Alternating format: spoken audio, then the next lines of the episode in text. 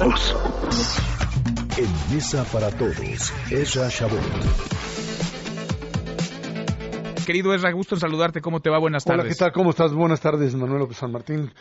¿Cómo has visto la reacción, lo que ha ocurrido en términos de las decisiones del presidente, las visitas del presidente, las acciones anunciadas por el presidente, la disputa entre el presidente, el gobernador del estado, Cuitláhuac García, el fiscal general Jorge Winkler? A propósito de la masacre, del asesinato brutal de 13 personas en Minatitlán, eso. Mira, Manuel, yo creo que esto tiene que ver básicamente con eh, este concepto de estrategia de seguridad planteada por el gobierno de López Obrador en el sentido de que pues eh, había generado esta expectativa de que llegando él y con una eh, gente alrededor suyo, un montón de especialistas, decía él, y de gente que sí sabía y que eran todos honestos, iba a disminuir directamente o rápidamente la criminalidad, lo que no sucedió ahí ahí están los datos, vino esta discusión entre Jorge Ramos y eh, que sí sí, que si no, aparecen los datos de la Secretaría de Seguridad, del eh, eh, Secretaría de, con datos específicos de lo que sería este modelo de consulta de lo que implica la criminalidad o el crecimiento de la criminalidad en el país. Y entonces aquí es donde te das cuenta que el problema radica primero en, un, en que en un cambio de administración, lo que tiene son vacíos enormes que los aprovecha la criminalidad. Segundo, que esta transformación de lo que es el aparato de seguridad en Guardia Nacional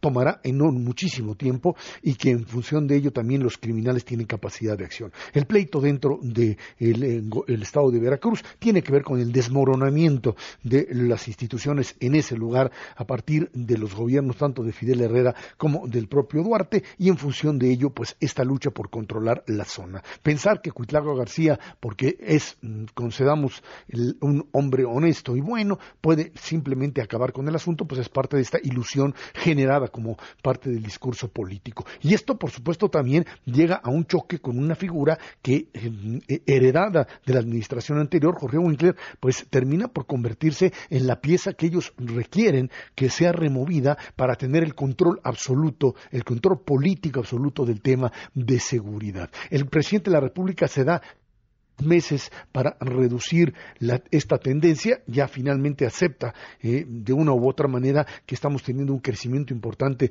de niveles de violencia y trata otra vez de hacer que el fenómeno Veracruz, el fenómeno Minatitlán, no termine por dañar, de convertírsele en un estigma como lo fue Ayotzinapa para Peña Nieto. Y por lo pronto lo logra tiene la posibilidad real de hacerlo a un lado. Sí, sí lo ves así, porque anunció una visita, ¿no? Para el viernes. Este viernes mm, va a estar allá en Minatitlán.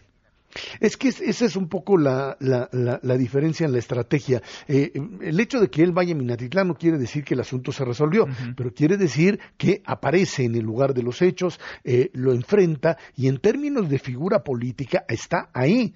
Quizá uno de los errores graves que cometió la administración Peña Nieto en el caso de Ayotzinapa fue que se dedicaron a verlo desde afuera y a recibir los impactos de una guerra desatada en ese estado entre distintos grupos de crimen organizado. Y aquí otra vez el presidente tiene la capacidad de enfrentarlo en términos de medios y decir aquí estoy frente a los criminales. Esto en términos mediáticos le puede funcionar, en términos de controlar a la criminalidad, lo dudo hasta en tanto no tengamos una estrategia integral que tenga que ver con la propia Guardia Nacional, su funcionamiento, eso sí, y lo que es pues establecer un férreo control tanto militar como de inteligencia como de control de bases sociales en el estado de Veracruz que le permita por lo menos empezar a ver descender los índices de criminalidad. Ahora es perdió el control de la agenda el presidente, el presidente que lo hemos dicho, cada semana pone la agenda prácticamente a diario la coloca. Perdió el control de esta agenda con la masacre en Minatitlán, es decir, ha tenido que reaccionar en lugar de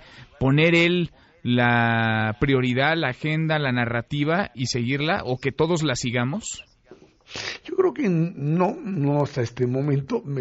estamos hablando de más de un par de semanas que son semanas de asueto, digamos así, y en donde, pues, eh, el problema aquí radica no en que el presidente fije la agenda y la, la, la, continuemos, sino que de una o de otra manera no hay una alternativa. Si tú me dices, bueno, es que el presidente ya no pudo, se peleó otra vez con reforma, que si reforma él eh, le quiere hacer que hable cuando él quiere que habla, y empieza otra vez a pelearse con el periódico y los medios y la prensa fifí, los conservadores, etcétera, tú dirías, bueno, pierde la, la, la, la, la dinámica de control ¿quién la toma en su lugar? O sea, si tú me dices que existe una, una especie de eh, eh, espacio de poder que eh, ocupa, que logra que este error o este desgaste político natural está siendo ocupado por otro más, yo te diría, bueno, pues aquí es donde vemos el crecimiento de algún tipo de fuerza que estaría formando el equilibrio. aunque, aunque estamos, estamos en la discusión sobre la violencia, la inseguridad, no estoy seguro que al presidente le guste estar situado en esa discusión.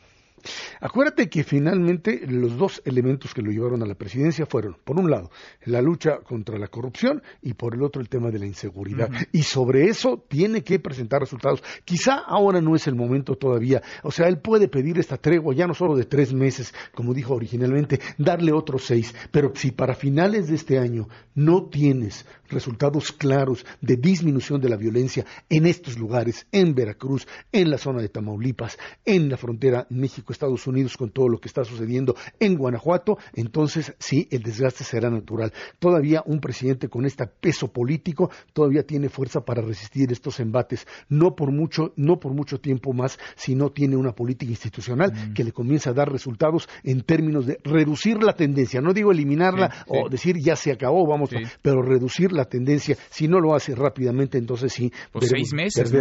En ese plazo de los seis meses. Ahora me llama la atención una declaración hoy en la mañanera, pregunta de un reportero, dice el presidente que la exigencia de paz es básicamente promovida por los conservadores, Ezra.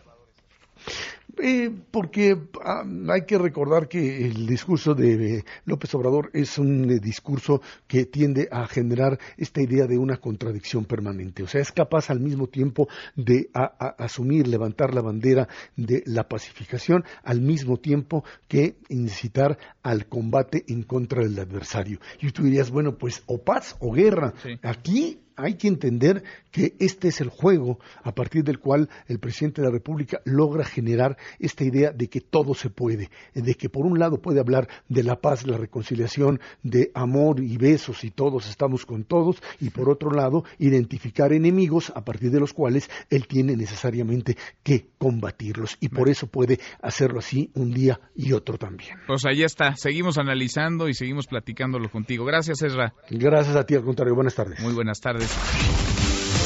Mesa para todos.